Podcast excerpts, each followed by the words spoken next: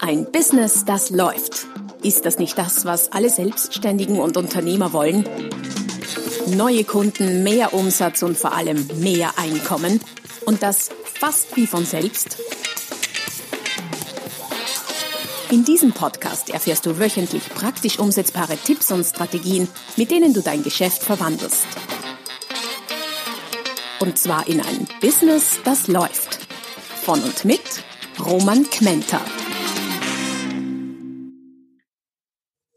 Hallo und herzlich willkommen zum Podcast Ein Business, das läuft, Folge Nummer 216 mit dem Titel Die Psychostrategie, die immer wirkt, wie du Verknappung einsetzt, um mehr und schneller zu verkaufen.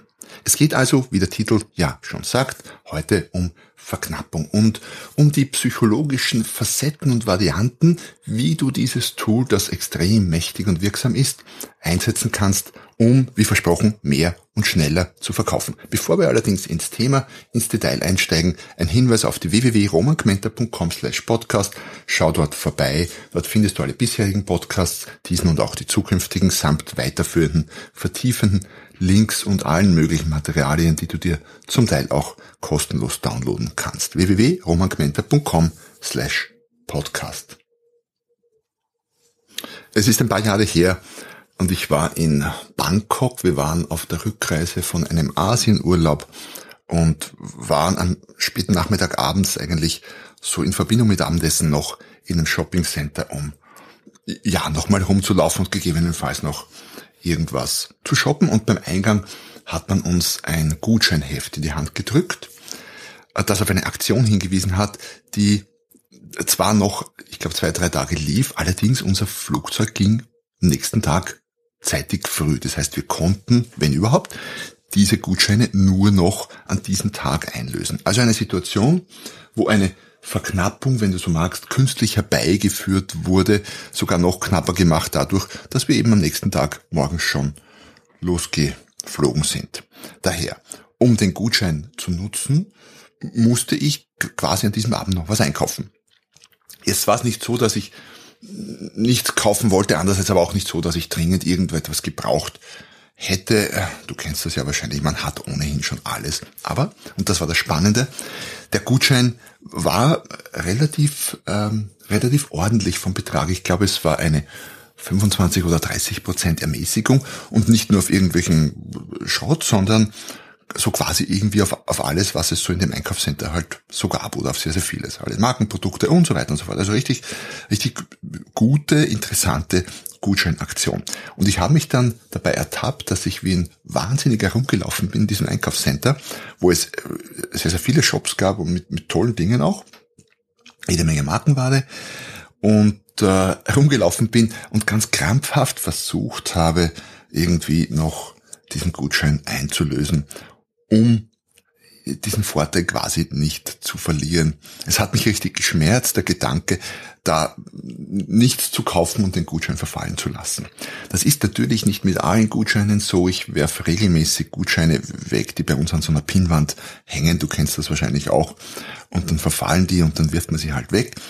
Die äh, meisten sind ja auch in, in Mini-Beträgen. Oft sind auch Dinge, die naja, so Pseudo-Gutscheine sind. Wenn du für 1000 Euro kaufst, dann kannst du diesen Gutschein für 5 Euro einlösen. Ich sage es mal ein bisschen übertrieben, aber so in die Richtung. Aber nein, das in Bangkok war ein richtig, richtig guter Gutschein. Richtig guter Gutschein. Und wahrscheinlich hat die Verknappung auch deshalb so gut funktioniert. Es war ein wertvoller Gutschein. Und jetzt kannte ich das Konzept der Verknappung natürlich. Und jetzt nutze ich es natürlich selbst auch dort und da oder empfehle es auch äh, Klienten es zu nutzen, Angeboten aller Art. Das heißt, mir war bewusst, was da gerade abläuft und dass es Verknappung ist, die mich so unter Druck setzt, bedeutet aber nicht, dass es nicht gewirkt hätte. Deswegen auch der Titel, die Psychostrategie, die immer wirkt. Viele Dinge im Verkauf, im Marketing wirken halt eben auch dann, wenn unsere Kunden, sie kennen, sie durchschauen, je nachdem, wenn es etwas Verstecktes sein sollte, selbst dann wirkt vieles davon. Warum? Weil es unbewusst wirkt, weil es auf Regionen unseres Gehirns wirkt, die wir schwer bis gar nicht kontrollieren können und meist auch gar nicht durchschauen ähm, und meist auch gar nicht wissen, was da gerade abläuft. Also Verknappung wirkt offenbar. Was tut Verknappung? Ähm, genauer, welche Vorteile hat es für dich, wenn du es einsetzt, für dein Produkt oder deine Leistung? Sie steigert die Begehrlichkeit, das heißt, alles, was knapp ist, wird, wird spannender, wird begehrlicher, das wollen wir haben, deswegen sind auch die raren Dinge sehr viel mehr wert. Das heißt, sprich, Verknappung steigert den Wert und Verknappung gibt dir als Verkäufer unter Anführungszeichen mehr Macht in Gesprächssituationen, Verkaufssituationen, speziell auch in Verhandlungssituationen. Eine andere Situation, wo Verknappung regelmäßig eingesetzt wird, die ich auch selbst immer wieder erlebe, wenn ich äh, online etwas verkaufe, irgendwie einen Kurs oder irgendetwas, was ein paar Tage erhältlich ist oder auch selber einkaufe, dann ist es immer so, dass wenn dieser Einkaufskorb, wie man so schön sagt, für diesen Online-Kurs fünf Tage offen ist, was ein üblicher Zeitraum ist, dann wird zumeist am Anfang, da gibt es oft irgendein Webinar, da wird gekauft, dann geht die Kaufkurve rasant nach unten, in der Mitte des Zeitraums wird fast gar nichts gekauft und dann am Ende, am letzten Tag und da am Ende des Tages, da wird oft noch richtig viel gekauft. Das heißt, der Großteil der Käufe ist am Anfang und am Ende. Und am Ende wirkt eben die Verknappung.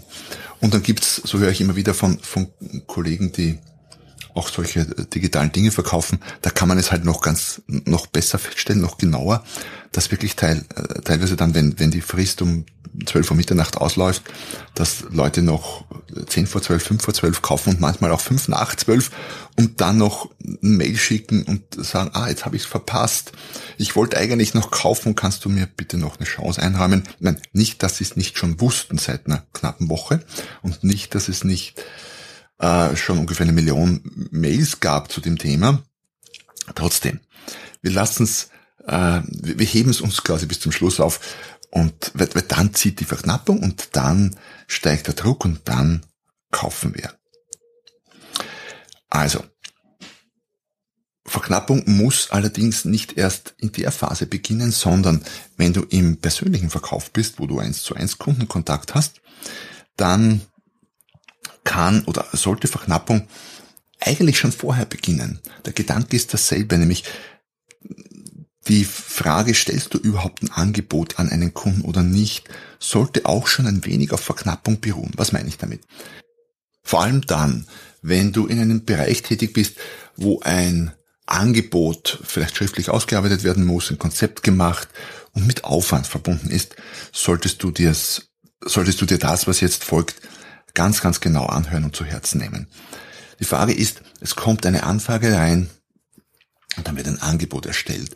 Wenn du das jetzt nicht verknappst, sondern einfach jedem, der irgendwie eine lose Anfrage macht, ein Angebot schickst, dann bedeutet das Aufwand für dich und dein Angebot wird weniger begehrlich. Warum? Weil es nicht knapp ist. Kriegt ja jeder. Du könntest hier schon eine, eine Hürde einziehen und mit der Verknappung arbeiten, indem du zum Beispiel nur anbietest, wenn du mit Kunden gesprochen oder hast oder auch mit einer bestimmten Zielperson beim Kunden. Wenn du zum Beispiel äh, Personalentwicklungskonzepte anbietest, so wie ich das tue, im Vertrieb, Vertriebstrainings und dergleichen, dann äh, kann man das durchaus tun, dass man sagt, äh, sorry, ich muss zuerst mit dem Vertriebsleiter sprechen oder mit dem Geschäftsführer oder mit dem, der wirklich das Sagen hat, bevor ich Ihnen da ein Konzept mache.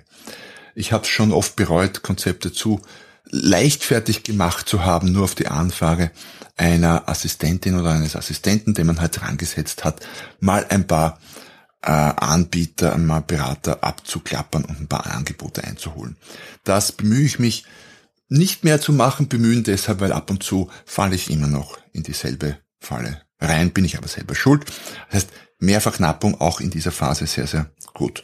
Oder du könntest auch eine Hürde einziehen und damit mit Verknappung arbeiten, wenn dir der Kunde ausdrücklich sagt, dass es wirklich Sinn macht für dich ein Angebot zu erstellen, weil du echte Chancen hast.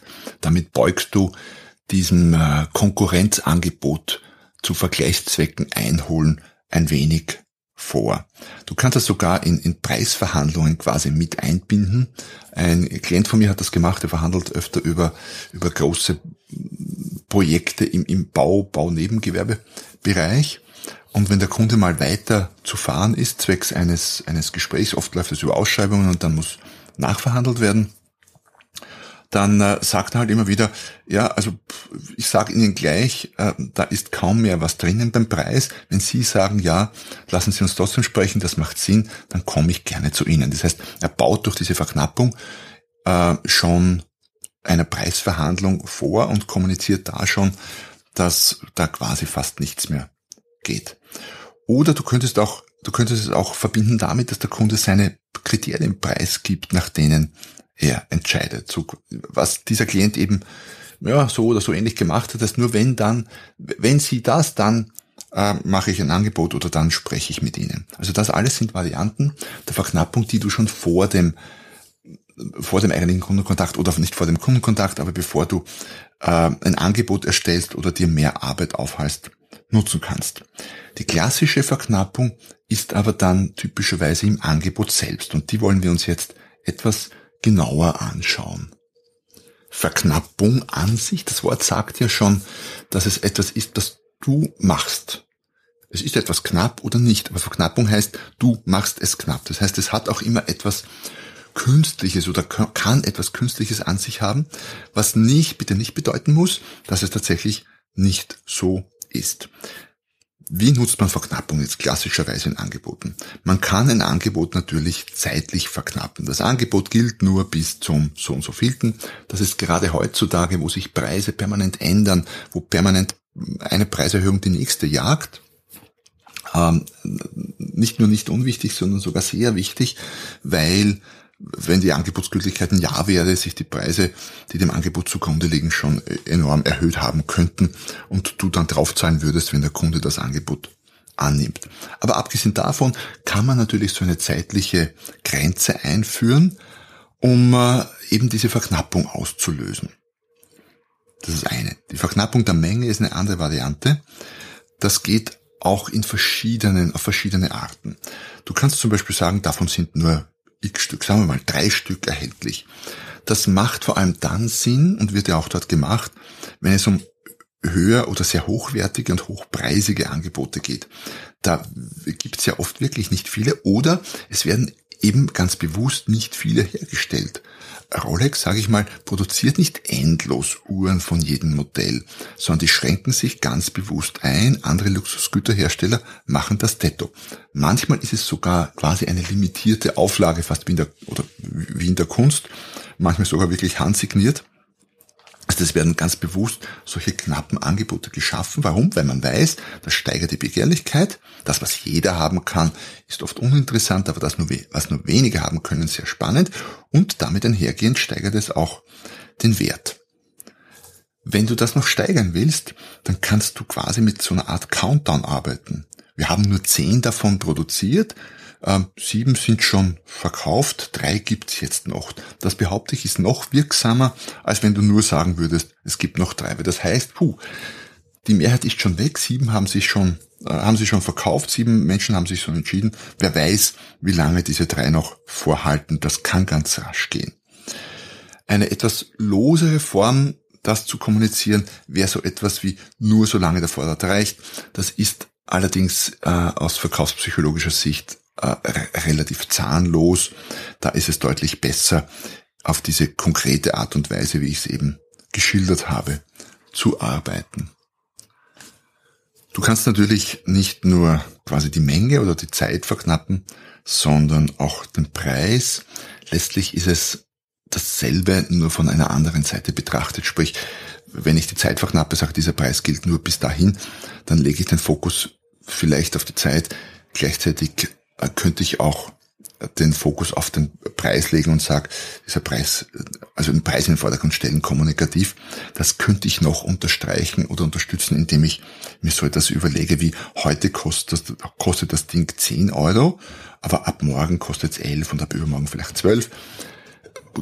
Wäre auch noch steigerbar. Ich habe das mal in umgekehrter Reihenfolge erlebt, fand ich ganz, ganz spannend. Ein Sportartikel Restpostenverwerter die in, halt in irgendwelchen Hallen und so Sachen verkaufen, hat folgendes, immer wieder mal folgendes gemacht. Eine Aktion, die so funktioniert hat, auf alles 20 hm, Prozent diese Woche. Die Woche drauf gab es auf alles ich glaube 25 Prozent und die Woche drauf auf alles 30 Prozent und das hat sich gesteigert, ich glaube bis 80 oder 90 Prozent, sodass du es am Ende quasi schon fast geschenkt bekommen hast. Allerdings musstest du natürlich abwägen, wann du kaufst, wenn was Interessantes dabei war, weil die Menge natürlich immer weniger geworden ist. Ähm, man hat sich überlegen können, puh, kaufe ich jetzt diese Woche um 20 Prozent oder warte ich auf die 25 nächste oder die 30 übernächste Woche, riskiere aber dann dass das, was ich haben wollte, vielleicht schon verkauft ist. Das heißt, eine indirekte Verknappung äh, der Menge über einen speziellen Preismechanismus. Das ist schon sehr speziell, funktioniert natürlich nicht überall, fand ich allerdings sehr spannend ähm, und habe mich selber auch dabei beobachtet, was das wieder mit mir äh, tut und welche Gedankengänge das bei mir als Kunde auslöst. Grundlegend wichtig, wenn du mit Verknappung auf die eine oder andere Art und Weise arbeitest, ist, dass es natürlich seriös bleibt. Es muss mit Fingerspitzengefühl gemacht werden. Es muss glaubwürdig sein. Ich habe das mal erlebt, dass äh, das ist unglaubwürdig. Naja, wenn du Bücher verkaufst, ganz normale Bücher und sagen würdest, es gibt da jetzt nur äh, zehn davon oder ich habe heute nur zehn mitgebracht und also so auf diese Art. Ich habe das mal erlebt bei einem Live-Seminar eines Amerikaners in München, der hat irgendwie gemeint, ja, wir haben jetzt nur, konnten nur irgendwie 30 Bücher mitbringen oder 50 Bücher oder so. Das fand ich ein bisschen, äh, wie sagen, aufgesetzt, weil es wäre ein leichtes gewesen, mehr Bücher mitzunehmen, wenn man das, oder mehr Bücher zu organisieren, wenn man das gewollt hätte. Also es muss immer glaubwürdig bleiben in irgendeiner Art und Weise. Und damit es glaubwürdig bleibt, ist es gut, wenn du diese Verknappung mit nachvollziehbaren Gründen verknüpfst. Was kann sowas sein? Zum Beispiel eine geplante Preiserhöhung könnte so ein Grund sein. Das kann sogar ein richtiger Turbo für deinen Verkaufs, für den Verkauf sein, weil das heißt, der alte Preis wird knapp, nämlich ab so und so viel, dann gibt es eine Preiserhöhung. Die musst du dann natürlich, das gilt für alle Arten von Verknappungen, auch wirklich durchziehen. Ähm, also das Schlechteste wäre, wenn du sagst, dass, da gibt's nur 10 und dann äh, gibt's vielleicht auch 15 oder so, weil dann glaubt dir in Zukunft niemand mehr. Also vor Preiserhöhungen oder Preiserhöhungen als Grund anzuführen, dass, dass die Leute jetzt noch kaufen sollen, das funktioniert äh, sehr, sehr gut. Oder auch, was im Prinzip ja fast das gleiche ist, mögliche oder vorhersehbare Kostensteigerungen anführen, die wiederum eine Begründung für die Preiserhöhung sein könnten, aber durchaus auch knappe Ressourcen. Das heißt, du hast zum Beispiel, kannst sagen, du hast deine Produktionskapazität ist ausgelastet und du kannst nicht mehr als das herstellen. Oder was durchaus auch nachvollziehbar ist heutzutage zumindest, es gibt Materialengpass. In allen möglichen Bereichen gibt es tatsächlich und daher können wir nicht endlos produzieren. Materialien sind knapp. Das glauben die, die Leute auch, zumal es ja auch tatsächlich so ist. Oder natürlich, wenn du Dienstleister bist, überall dort, wo es an deiner persönlichen Zeit hängt. Alles im 1 zu 1 Betreuungsbereich oder auch an den Ressourcen deiner Mitarbeiter hast du einen plausiblen, glaubwürdigen Grund, warum es von irgendeinem Paket, irgendeinem Angebot nicht mehr als X gibt. Wenn du zum Beispiel eins zu eins Coaching-Sessions oder Beratungssessions anbietest, dann ist es natürlich absolut plausibel, wenn du sagst, naja, mehr als das schaffe ich nicht, mein Tag nur 24 Stunden, ein paar davon brauche ich auch, um was anderes zu tun, als nur zu coachen. Wenn dich das Thema Preiserhöhung übrigens äh, mehr im Detail interessiert, und was du mit Verknappung da alles so Schönes machen kannst und auch noch welche anderen verkaufspsychologischen und sonstigen Hebel und Tools du da einsetzen kannst. Da habe ich ein Buch dazu geschrieben, das ganz locker flockig heißt, wir sind dann mal teurer. Es geht darum, wie du Preise erhöhen kannst, ohne deine Kunden zu vergrämen oder gar zu verlieren. Ja, das war's mit der Verknappung. Ähm, vielleicht nochmal zusammengefasst. Überleg dir, wo du es einsetzen kannst. Sie funktioniert sehr, sehr gut in sehr vielen Bereichen, aber es muss glaubwürdig sein und vor allem, du musst zu deinem Wort stehen. Es muss seriös bleiben. Das heißt, wenn du sagst, es ist knapp, dann muss es auch tatsächlich so sein. Ich würde mich sehr freuen, von dir ähm, und deinen Erfahrungen mit Verknappung zu hören. Schick mir gerne eine Mail oder hinterlass mir einen Kommentar hier im Podcast oder auf einer anderen Plattform, wo wir vielleicht ohnehin schon in Kontakt sind. Ähm, wenn du schon dabei bist und das noch nicht gemacht hast, abonniere doch diesen Podcast am besten gleich jetzt, dann versäumst du keine der zukünftigen Folgen. Und wenn du ohnehin schon dort bist, dann würde es mich sehr, sehr freuen und dem Podcast helfen, wenn du mir auch ein paar Sternchen als Rezension mit einem kurzen Kommentar hinterlässt. In dem Sinne, schön, dass du da warst und bis zum nächsten Mal, wenn es wieder heißt, ein Business, das läuft. Noch mehr Strategien, wie du dein Business auf das nächste Level bringen kannst, findest du unter romanquenter.com. Und beim nächsten Mal hier auf diesem Kanal, wenn es wieder heißt, ein Business, das läuft.